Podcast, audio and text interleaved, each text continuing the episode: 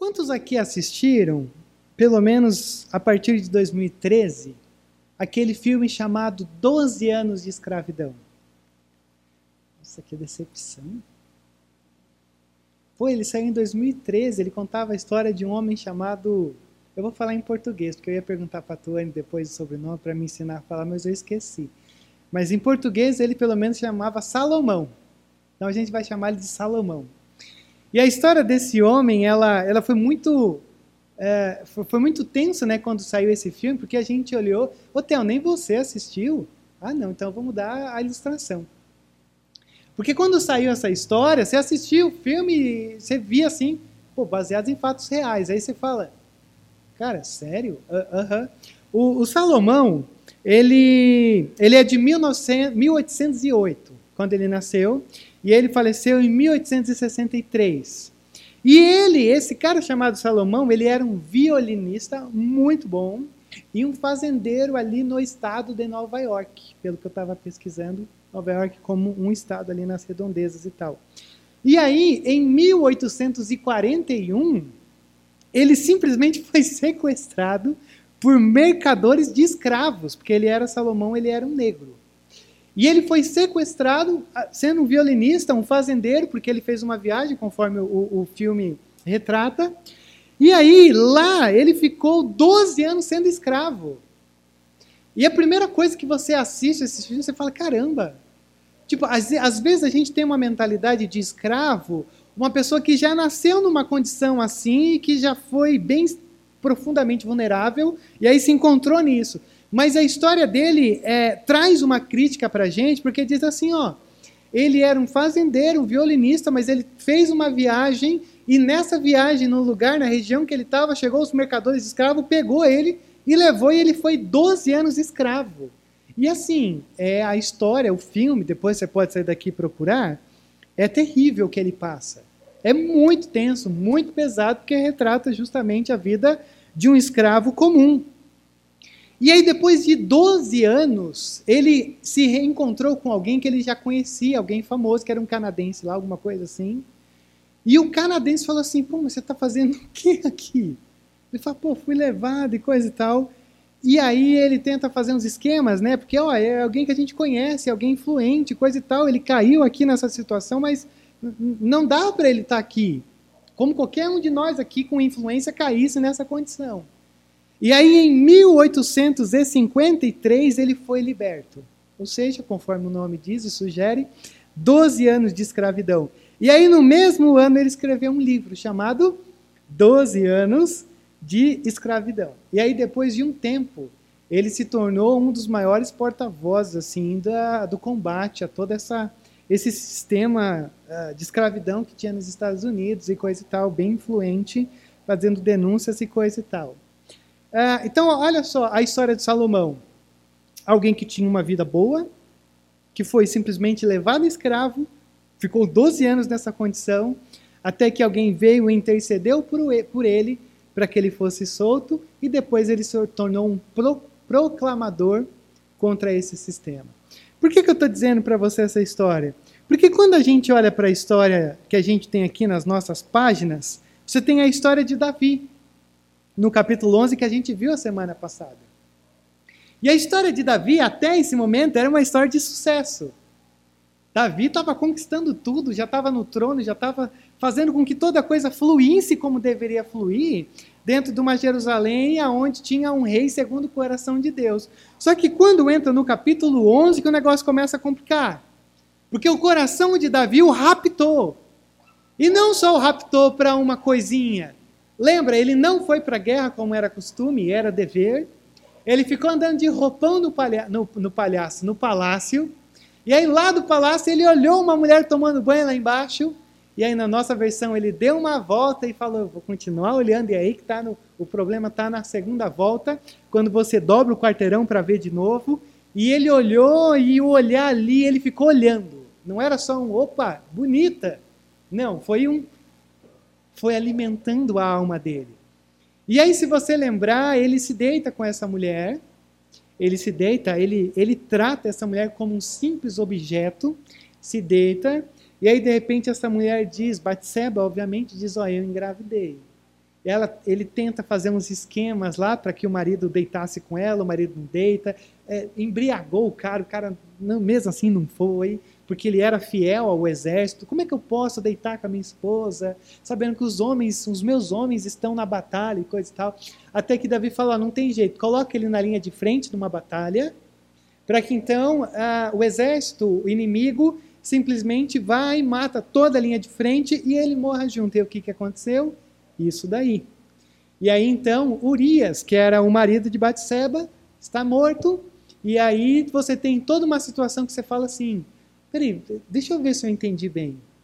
Ele não vai para a guerra, ele está ali no palácio, ele olha para a mulher, ele se deita com essa mulher, essa mulher engravida, ele tenta dar um jeito para o marido ser o pai, mas aí não vai ser, e ele mata, e esse é um homem segundo o coração de Deus? É. Já começa por aí, algo que tem que criticar a tua mente sobre os conceitos que a gente tem do que significa ser uma pessoa segundo o coração de Deus. Só que o último verso do capítulo 11 diz assim: Mas o que Davi fez desagradou ao Senhor. E aí que a gente começa a entrar nesse capítulo 12 de hoje, porque o capítulo 12 é quando um profeta chamado Natã chega para Davi e diz: o que você está fazendo não está certo. A maneira como você está se portando, como se nada tivesse acontecido. Pode ser que as pessoas aqui ao teu redor, elas, elas sabem o que você fez, e para elas elas ficam quietas, porque você é o rei. Mas eu preciso te dizer que existe o rei dos reis. E ele sabe o que você fez, e ele não vai te deixar quieto. E aí a, a, minha, a minha dúvida nesse texto, eu fiquei assim, meu Deus, eu tinha que descobrir isso, é quanto tempo passou. Desde da gravidez até o capítulo 12, que é o nosso capítulo de hoje. E algumas pessoas dizem assim, ó, oh, foi questão de meses, uns nove meses, porque a criança nasce. Aí alguns dizem, não, foi quase um ano. Não, mas foi quase dois anos. Ó, oh, não dá para saber. O que eu quero que você perceba aqui, e, e o caminho que eu quero entrar aqui hoje, é aquele caminho do seguinte. Sabe quando você entra por alguns caminhos que são desagradáveis? E que você sabe que não são bons, não são legais. É, e você mantém ocultado. E você vai trilhando e vai caminhando. E aí, quando você vê, você está escravo dessa situação toda. E você olha ao redor, você finge que nada está acontecendo, mas você está só fingindo, porque aqui dentro denuncia. E aí você vai vivendo essa condição de escravo de uma coisa errada que você fez e que você está se mantendo, ou que você está vivendo. E aí que eu fiquei me perguntando, se a gente soubesse ia ser maravilhoso, porque quando ele faz tudo isso, parece que deu certo. Ninguém ficou sabendo, só Batseba, a família, o exército, então quase ninguém. Ou seja, a maioria ficou sabendo, mas ele falou: não, tá tudo bem, resolvi. No final deu ruim, matei um homem, cobicei, fiz tudo aquilo, mas no final das contas, tô aqui. E tô com a Batseba agora. Só que daí que eu fiquei olhando para isso, eu fiquei: o que, que esse homem experimentou nesse tempo? Isso que a gente tem aqui, que é um espaço branco entre o capítulo 11 e o capítulo 12, é onde eu queria entrar com você hoje. O que, que ele sentiu nesse tempo em que ele ficou em silêncio? Porque entre esse espacinho branco aqui, ou se você está no celular, não sei se tem espaço, ele não cria salmos, ele não canta, ele não ora, ele não faz nada. É, é o tempo do, da sequidão, é o tempo onde a alma não tem vida. E é aqui que eu acho que muitas vezes a gente entra. A gente entra para fazer um passeio, mas algumas vezes a gente está no lugar errado, na hora errada, e a gente é pego como escravo por anos, por décadas, por centenas de anos, que algumas vezes parece ser muito maior do que o tempo que a gente viveu ou está vivendo de vida. E aí, para mim, esse capítulo 12 é o capítulo que olha para mim, para você e diz assim: ó, saiba de uma coisa, você tem um Deus absurdamente gracioso que é capaz de te perdoar, mesmo você fazendo as piores coisas que você pode imaginar. E aí você tem praticamente aqui um texto que eu chamaria da graça escandalosa de Deus. Quando você olha o que Davi fez e como Deus trata, você fala assim: só parece que Deus foi até bom demais. E é isso que você tem que sair daqui. Deus tem sido bom demais para comigo, para com você, porque era para a gente se lascar demais pelas coisas que a gente faz. Então vamos, vamos acompanha comigo, ó. O verso primeiro começa só dando uma informação para você. O, o, verso final do capítulo 11 diz: Mas o que Davi fez desagradou o Senhor. Passou esse tempo, de um a dois anos. E aí o texto começa dizendo assim: ó, E o Senhor enviou Davi, o profeta Natã. E aqui o negócio já começa a pegar para o meu lado para o seu lado, e principalmente para o lado de Davi. Ó, quando você olha no capítulo 11, você vai ver que uma das coisas que a gente descobriu semana passada, que o que fez Davi tomar toda essa esse episódio, ou criar todo esse episódio, foi porque Davi estava começando a se colocar no trono de Deus. Porque ele falou, eu enviei e tal, eu ouvi, eu vi, é, era muito verbo, era muita ação. E quando você olhava para o capítulo 11, no capítulo 11, por 11 vezes o Davi mandou alguma coisa, enviou alguma coisa.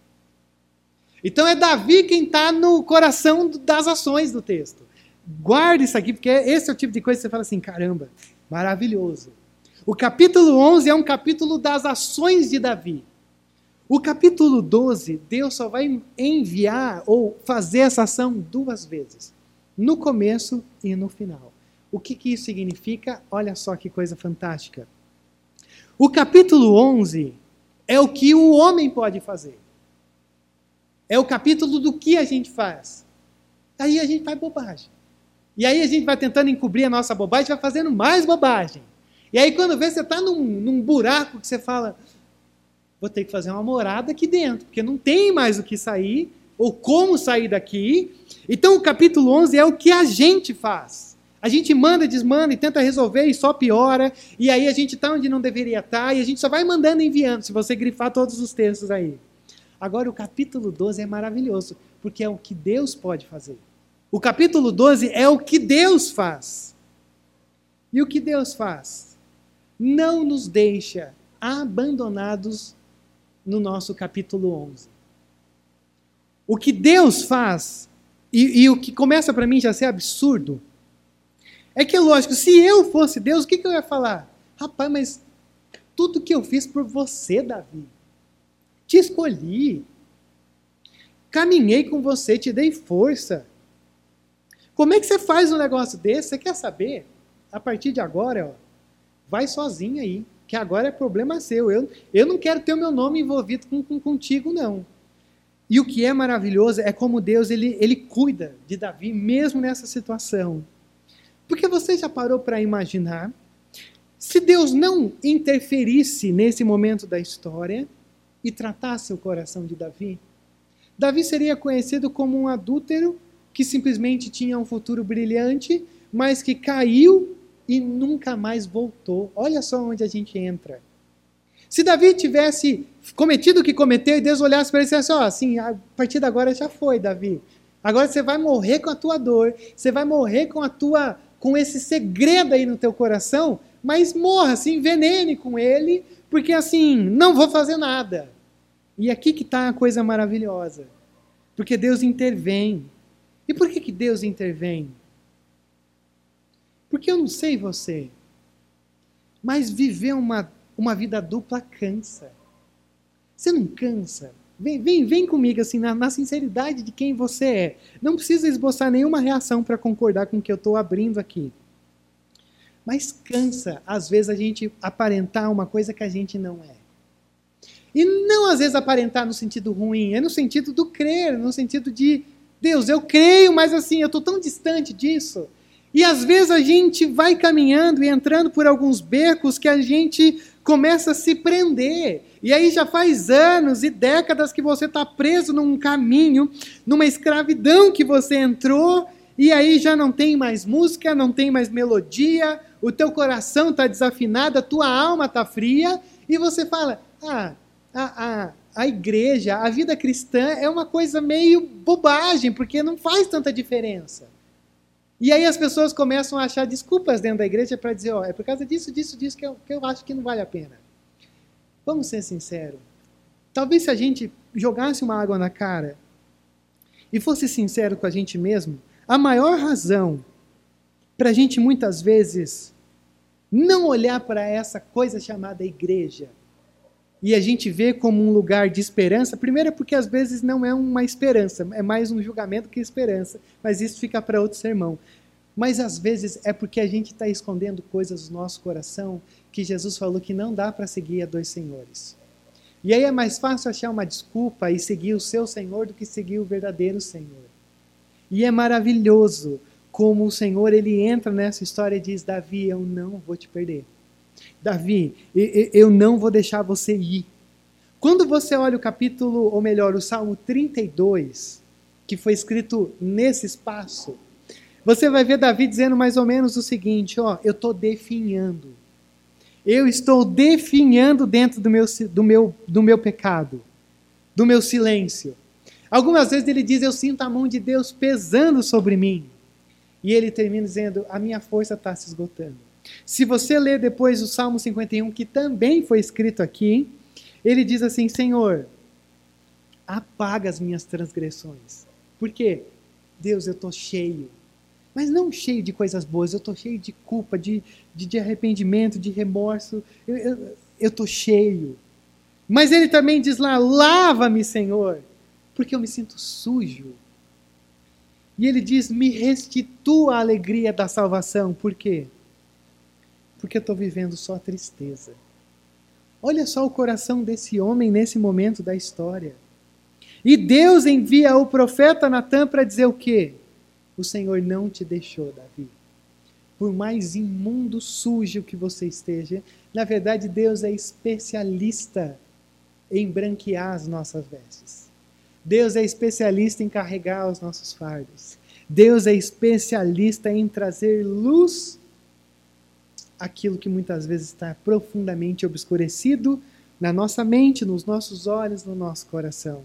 E não é à toa, por exemplo, que o nome de Davi, o nome de Natan significa o quê? Quem sabe o que, que Natan significa? Aí também é demais, né, Rodrigo? Natan significa um presente. Por quê? Porque Natan é um presente na vida de Davi. E um presente enviado, enviado por Deus. Então já deixa eu adiantar uma coisa para você aqui nessa noite. É, Deus está te perseguindo. Mas não te perseguindo no sentido ruim. Deus está te perseguindo para dizer: olha, eu estou aqui com a minha bondade. Não é melhor você largar essas algemas e começar a andar nessa minha bondade, nesse meu amor? Não, Deus, o Senhor não sabe o que eu fiz, viu? Eu acho que ninguém vai superar o que o meu servo Davi fez. Então, deixa eu te falar sobre o capítulo 12 de 2 Samuel, para ver se você se encoraja a, a aceitar esse Deus que, que vem com essa graça, com esse amor, te convidando a ir até Ele. Então, olha só, o profeta Natan chega na, na, parada e aí diz assim: ao chegar, ele disse a Davi, e aí conta uma historinha, é um negócio bem Jesus, tipo uma parábola. Ele conta assim: ó, dois homens viviam numa cidade. Um era rico e o outro era pobre. O rico possuía muitas ovelhas e bois, mas o pobre nada tinha, senão uma cordeirinha que havia comprado. E ele a criou e ela cresceu com ele e com seus filhos. Ela comia junto dele, bebia do seu copo e até dormia em seus braços. Coisa bonitinha. Era como uma filha para ele. Certo dia, um viajante chegou à casa do rico e esse não quis pagar ou pegar uma de suas próprias ovelhas ou dos seus bois para preparar-lhe uma refeição. Em vez disso, preparou para o visitante a cordeira que pertencia ao pobre. Então Davi encheu-se de ira contra o homem e disse a Natã: Juro pelo nome do Senhor que o homem que fez isso merece a morte. Deverá pagar quatro vezes o preço da cordeira, porquanto agiu sem misericórdia. Então Natan disse a Davi: Você é esse homem. Olha que coisa deliciosa de se ouvir. O Natan está contando uma história, e aliás, fantástico isso daqui. Uh, se você é como, como grande parte das pessoas, às, às vezes a gente tem dificuldade de ouvir. E muitas vezes a nossa dificuldade de ouvir é porque as pessoas não sabem falar. Não tem nada melhor do que você, do que você for dar uma, uma chegada em alguém usando coisas que ele entende. Principalmente parábolas assim. Porque o que Natan faz aqui é maravilhoso. Ele usa a imagem de uma cordeirinha. O que, que Davi era mesmo antes de ser rei? Um pastor. Opa, eu me identifico com essa história. E aí ele conta essa história e Davi fala: esse homem injusto, ele tem que morrer. Ele tem que morrer e antes de morrer ele tem que pagar quatro vezes mais. E aí o Natan olha para ele e diz: Você é esse homem. Isso aqui é maravilhoso. Porque você tem um pecado profundo, uma situação absurda, e Deus envia um contador de histórias para abrir o coração desse homem. Esse homem ficou em silêncio, volta a dizer, de nove a dois anos. Talvez ele ignorou tudo aquilo que alguém poderia falar. Talvez ele ignorou os olhares que poderiam julgar e dizer: Eu sei o que você fez no verão passado. Ou melhor, na primavera passada. Mas quando chega alguém com uma historinha e diz: Ó, oh, essa é a história, e ele já se diz: Não, não, não, ele tem que morrer. Veja a sutileza de como Deus ele coloca o dedo na nossa na nossa imundiça. Veja como Deus ele é sutil de abrir o nosso coração. Porque se, se eu fosse Deus, Deus ia chegar com os dois pés na porta do palácio, pegar Davi desprevenido e falar assim: Cara, que, que é isso que você fez? Mas olha como começa a coisa. Como, como, como Deus ele é sutil e ao mesmo tempo como ele atrai, porque ele nem precisou falar que ele estava errado. O próprio Davi falou: não, o que esse cara fez está errado. E aí o Natan só falou, então, ele é você. E quando ele fala ele é você, o negócio começa, você começa a ver como que, que Natan ultrapassa essas defesas que a gente vai criando. Porque a gente vai criando umas defesas diante do nosso silêncio, dos caminhos que a gente vai escolhendo. A gente vai criando essas desculpas e a gente não ouve a nossa própria voz, ou a voz do Espírito Santo dentro de nós dizendo: Rodrigo, que, que você está fazendo por esse caminho? Por que, que você está pegando esse atalho? Por que, que você está cogitando isso? E a gente vai calando essa voz dentro de nós. A gente vai calando essa voz do Espírito. E aí o Natan chega com essa história e diz: Ó, oh, veja uma coisa maravilhosa. A nossa tendência sempre é ver um, um pequeno cisco no olho daquele que está longe, mas a gente não consegue ver a trave que está no nosso olho. E geralmente, gente que guarda, gente que vive no silêncio de pecado, é muito bom de ver o defeito de todo mundo, mas nunca vê esse pequeno cisco que é capaz de incomodar tanto quanto uma trave na frente. E você pode conversar o que for, não reconhecem, não são sensíveis. E esse é um texto que diz: chega com uma historinha e mostra para ela, para ele. Porque talvez ele vai perceber. E ele diz: É você esse homem. É você quem fez isso. E aí o Senhor já emenda em seguida. Assim diz o Senhor Deus de Israel: Eu o ungi de, em rei de Israel. Livrei das mãos de Saul, dele casa e as mulheres do seu senhor. Dele a nação de Israel e Judá. E se tudo isso não fosse suficiente, eu lhe teria dado mais ainda por que, que você desprezou a palavra do Senhor fazendo o que ele reprova? Você matou Urias, o Itita, com a espada dos Amonitas e ficou com a mulher dele. Por isso, a espada nunca se afastará de sua família. Pois você me desprezou e tomou a mulher de Urias, o Itita, para ser a sua mulher. Assim diz o Senhor: de sua própria família trarei desgraça sobre você. Tomarei as suas mulheres diante dos seus próprios olhos e as darei a outro, e ele se deitará com elas em plena luz do dia. Você fez isso às escondidas, mas eu o farei diante de todo Israel, em plena luz do dia. O que o Senhor está dizendo aqui é muito simples. Davi, você não percebeu a mesa, o banquete que eu te dei? Você não percebeu? Não era suficiente tudo isso para você? E o que está implícito aqui é um Davi dizendo: Desculpa, Senhor, era, era muita fartura, era, era muita coisa, sim, o Senhor fez muita coisa, mas sabe, eu, eu precisava de mais. Eu, eu precisava de um pouquinho mais. Então o que está aqui é a ingratidão de Davi. A ingratidão que o levou a não ir para a guerra, que o levou a andar no palácio, de olhar uma mulher que não era sua, de dar uma volta e continuar olhando, e aí chamar essa mulher, e aí se deitar com essa mulher, essa mulher engravidar, matar o marido. Tudo isso porque, segundo o texto diz, ele desprezou as palavras do Senhor. E aí a gente vive num contexto bem complicado de igreja, né? Eu já aprendi uma coisa. Sermão de domingo à noite não resolve quase nada na vida da, da, da igreja. Olha só o que eu estou confessando para você aqui. Você quer é, ver frutos da palavra? Tem que ser no tete a tete. Ou na mensagem de WhatsApp também.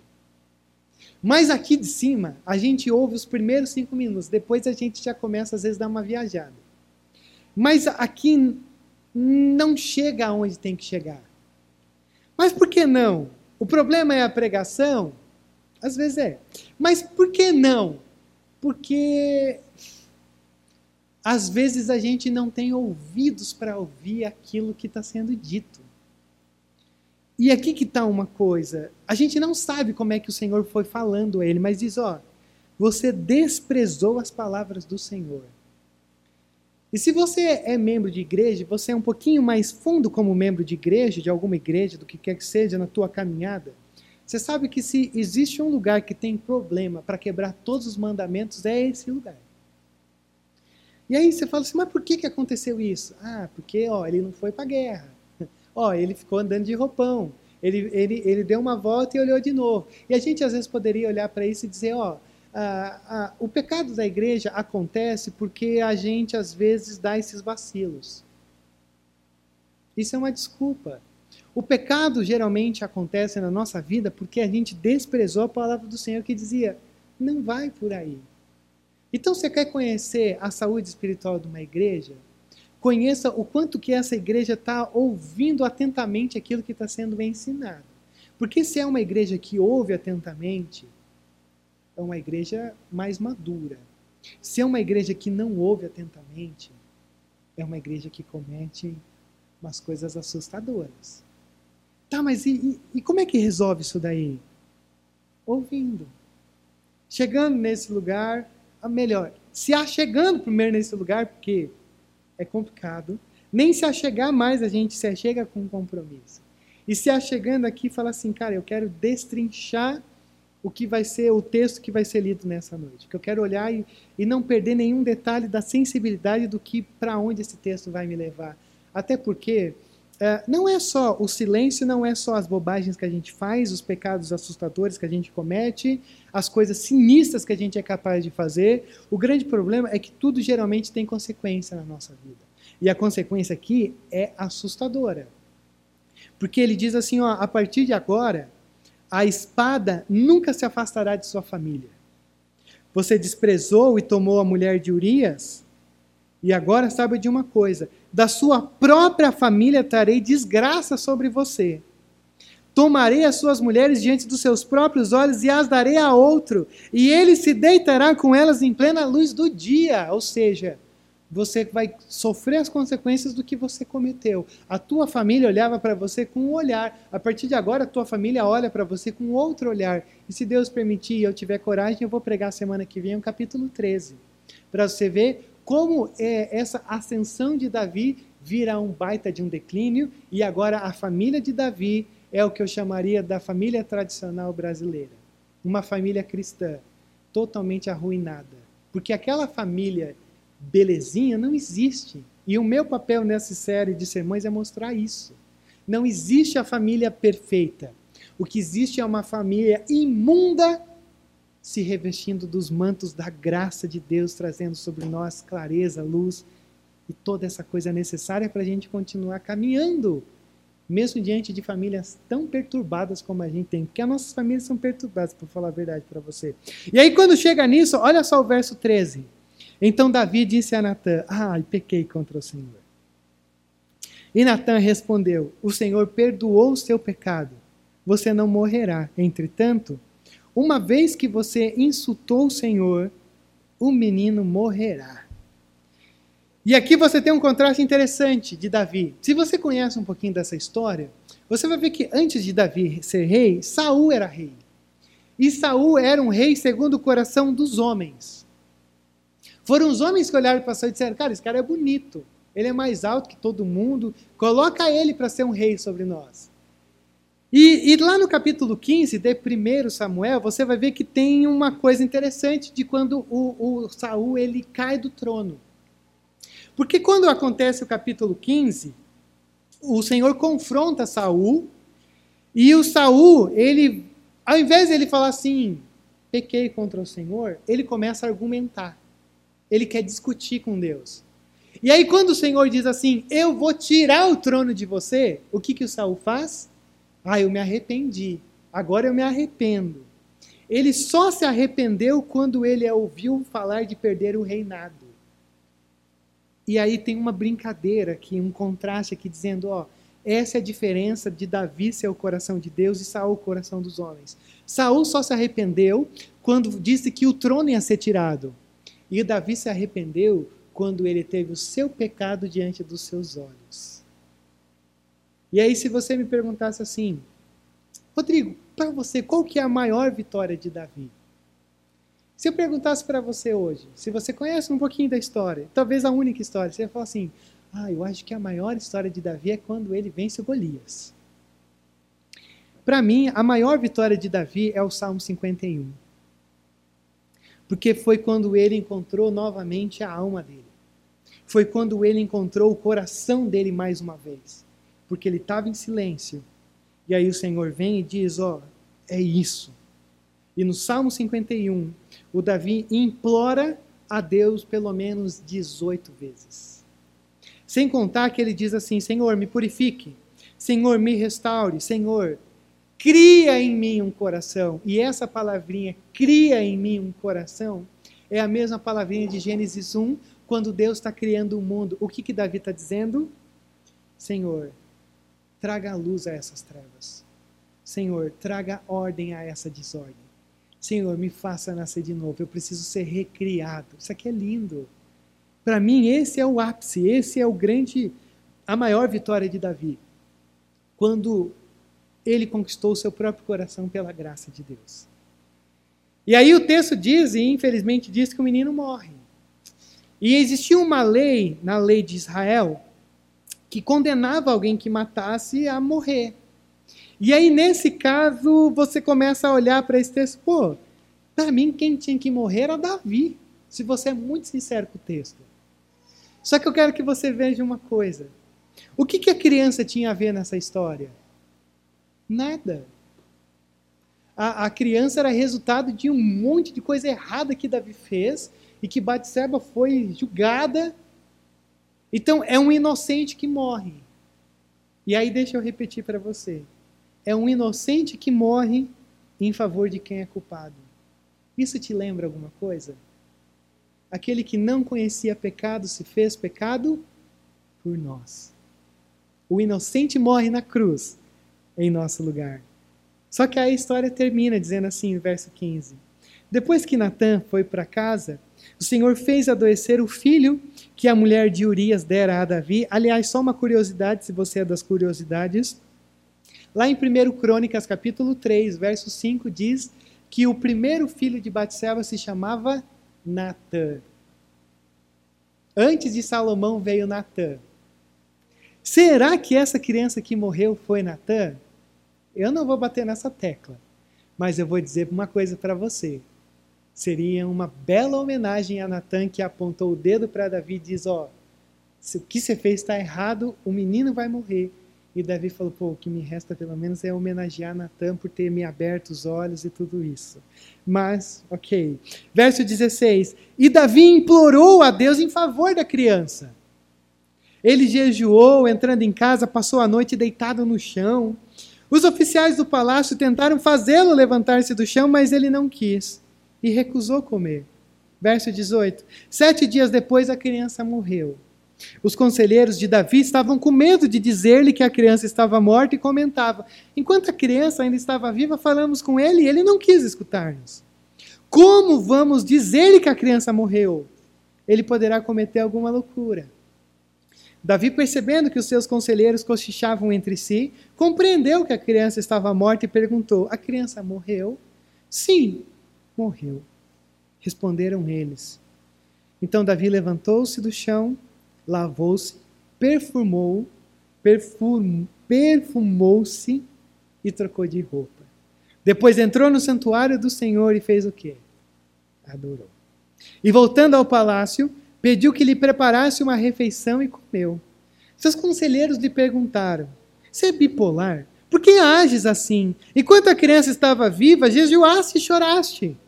Mas agora que a criança está morta, te, te levantas e comes? E ele respondeu: Enquanto a criança estava viva, eu jejuei e orei. E eu pensava: quem sabe? Talvez o Senhor tenha misericórdia de mim e deixe a criança morrer, viver. Mas agora que ela morreu, por que deveria jejuar? Poderia eu trazê-la de volta à vida? Eu irei até ela, mas ela não voltará para mim. Cara, isso aqui dá vontade de chorar. Essa expressão, eu nunca tinha notado essa expressão. Você vai vendo o que acontece. Ele busca, ele intercede, ele clama: Deus, não, não, não, não, a criança não, Deus, ela não tem nada a ver, não, não, ela morreu. E o que, que eu queria que você percebesse nisso aqui? No meio de tudo isso, talvez o caminho mais igreja de Davi, se ele vivesse no nosso tempo, era: Rodrigo, ó, eu vou dar um tempinho, porque assim, ó, aconteceu algumas coisas aqui, eu fiz bobagem, eu vou me distanciar de todo mundo, e assim, eu vou viver o meu silêncio, sabe? Eu já fui perdoado, mas eu quero só ficar no meu silêncio aqui, no meu silêncio eterno. Porque uma dor como essa é eterna. Mas o que eu queria que você percebesse nesse texto é que, mesmo diante do que Davi fez e do que aconteceu o, o, o após feito, mesmo se arrependido, é que Davi não foge para um caminho sem saída.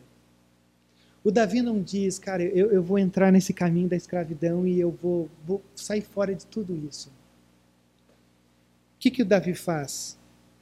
O Davi entra pelo caminho do perdão. Sabe que muitas vezes eu vejo na vida da igreja, e eu me incluo, obviamente, nisso. Às vezes o perdão de Deus é extremamente assustador na nossa história. E é tão assustador que, mesmo Deus dizendo, não, eu te perdoo, o problema não é que Deus não perdoou. O problema é que às vezes a gente não consegue entender ou nos perdoar. E esse é um texto que olha para a gente e diz, mais uma vez, o que é que você fez? Tem perdão. Você não tem que sair daqui nessa noite, depois de, de 2 Samuel 12, carregando qualquer tipo de peso, porque na verdade não cabe mais peso depois da leitura desse texto. O perdão está sobre você. É só você dizer, Deus, eu, eu, eu reconheço eu reconheço o que eu fiz, eu reconheço o que eu estou fazendo, eu sei os caminhos que eu estou trilhando. Deus, eu reconheço que, que eu estou tão distante de buscar caminhos, que eu estou vivendo a minha vida, mas eu não sei, Deus não está rolando. E esse é um texto onde você vê Davi escolhendo o perdão, dizendo: pô, eu, eu enxugo as minhas lágrimas, eu, eu tomo banho, eu como, porque eu ainda sinto, ainda dói, mas eu escolho o novo porque o perdão é esse renovar de Deus para a gente recomeçar reconstruindo a história. Mesmo que tenha um capítulo 13 dizendo uma barbaridade do que a gente vai ver semana que vem. E olha o verso 24 como termina o texto. Depois Davi consolou a sua mulher Batseba, e agora já não é mais a mulher de Urias. Agora é a mulher de Davi. Deitou-se com ela e ela teve um menino, a quem Davi deu o nome de Salomão. E o Senhor o amou, e por isso enviou o profeta Natã, enviou lá no comecinho e enviou agora, para dizer a Davi que o menino deveria chamar-se Gedidias. Que coisa maravilhosa que a gente tem aqui. Pode ser um pouco estranho para a gente. Pô, agora deitou para consolar a mulher e coisa e tal. Mas, ó, entenda a cultura. Tem que voltar e entrar lá nas quatro paredes desse mundo antigo. O que eu quero que você veja aqui é que quando Davi se deita com Batseba, ela tem um novo menino. E aí nasce quem? Salomão. Ora, por que, que Deus não matou Davi se era Davi quem deveria morrer? Porque se Deus matasse Davi ali, a linhagem até Cristo não ia surgir no pós-Salomão. Era Davi, Salomão e todos os outros que viriam à frente nessa linhagem santa que Deus está traçando desde Gênesis 3,15. E o que para mim é mais assustador é que um episódio como esse, Deus poderia falar assim: Ó, oh, Davi, o que você fez com Batseba é uma coisa terrível, então assim, ó, é, vamos pegar outra esposa para a gente dar uma contornada na história para eu continuar seguindo a minha linha? Mas Deus escolhe um trajeto horroroso desse para construir o que a gente chamaria do maior perdão que a gente pode experimentar que é a cruz. A cruz que só acontece porque, ou a partir, ou através de um episódio tão terrível desse. Então é por isso que um episódio tão terrível desse traz esperança para a gente. Porque a cruz é esse lugar aonde o Senhor mesmo envia o seu Filho amado, sem culpa, sem pecado, se fazendo pecado por nós. Aquele que jamais deveria vir aquele que jamais deveria morrer. Então a gente às vezes olha para o capítulo 12 e você fala assim: parece que ficou barato demais para Davi. Porque Davi fez muita coisa errada. E aparentemente terminou tudo bem tendo um filho. Mas pode ser que para Davi não custou tanto. Mas para Deus custou. Enviando seu único filho para se fazer pecado em nosso lugar, você pode ter certeza absoluta que custou um alto preço e um alto preço que nessa noite você pode responder dizendo assim: Senhor, eu aceito o teu perdão. Até porque não existe nenhum capítulo 12 sem passar pelo capítulo 11. E talvez o que eu diria para você nessa noite, se você está bem desencorajado, olhando para você como eu estou olhando para mim agora, dizendo: Deus, eu me enrosquei demais. Meu coração está enroscado demais para me encontrar com o capítulo 12. Não se iluda, porque o capítulo 11 é um capítulo que me diz uma coisa muito importante se tratando da gente aqui nesse lugar. O seu maior problema aqui hoje não é o seu pecado. O seu maior problema aqui hoje é você não não sentir o peso dele sobre o teu ser. Para mim, não me assusta quem olha para mim e diz: Rodrigo, miserável homem que sou. Para mim, me assusta quem não sente esse peso. Porque quanto mais você se sente vivendo no capítulo 11, mais o capítulo 12 enche o teu coração de esperança, de alegria e de perdão. Porque não tem como você se sentir perdoado se você não se sentir um adúltero espiritual. Não tem como você dizer que graça é essa se você não perceber que pecado é esse que eu sou. Então, quanto mais imundo você se sentir, mais apto para sentir o perdão de Deus você está. Então, como às vezes eu brinco aqui, a minha oração nessa noite é para que você se sinta muito mal nesse momento. Mas se sinta muito mal ao mesmo tempo em que você se sinta extremamente esperançoso. Porque o muito mal se torna em muito perdão a quem muito é perdoado. Então eu quero perguntar para você aqui nessa noite: em que capítulo você está dessa história? No capítulo 11 ou no capítulo 12? E se você está aqui nessa noite, você já aceitou a Cristo como seu Senhor e seu Salvador? Eu quero que você pense no seguinte: a gente só entra nos capítulos 11 quando a gente se vende como escravo, porque Cristo nos libertou de todo o império das trevas. E ele derrubou todas as algemas que nos amarravam àquilo que nos escraviza. Então a gente só experimenta o 11 quando a gente diz: Eu quero ser um escravo novamente. E pode parecer bom, pode parecer legal, pode ser prazeroso, pode ser o que for, mas nunca vai chegar em lugar algum só vai te afundar ainda mais. E aí é o lado B do Salmo 51. Diz assim, Deus, eu, as minhas entranhas, o meu ser, o meu interior, eu me sinto sufocado. E aí eu quero olhar para você, orar por você nessa noite, porque se você se sente assim, eu quero dizer que eu estou aqui para te anunciar o capítulo 12, que é o capítulo do perdão. Independente do que você fez, o que o Senhor te convida nessa noite a fazer é reconhecer e dizer: Pai, eu descanso nessa graça absurda que o Senhor está disposto a me dar. Porque eu tenho certeza absoluta, por experiência própria, que não vale a pena ficar vivendo no silêncio não vale a pena ficar vivendo com culpa, com tudo aquilo que nos impulsiona. A gente já tem tanta coisa para fazer mal para a gente. Então não se venda como escravo, mas valem, porque além do perdão, Davi compõe, Davi cria músicas, melodias. E esse é o convite para você ter, para você desfrutar de tudo aquilo que o Senhor coloca diante de você.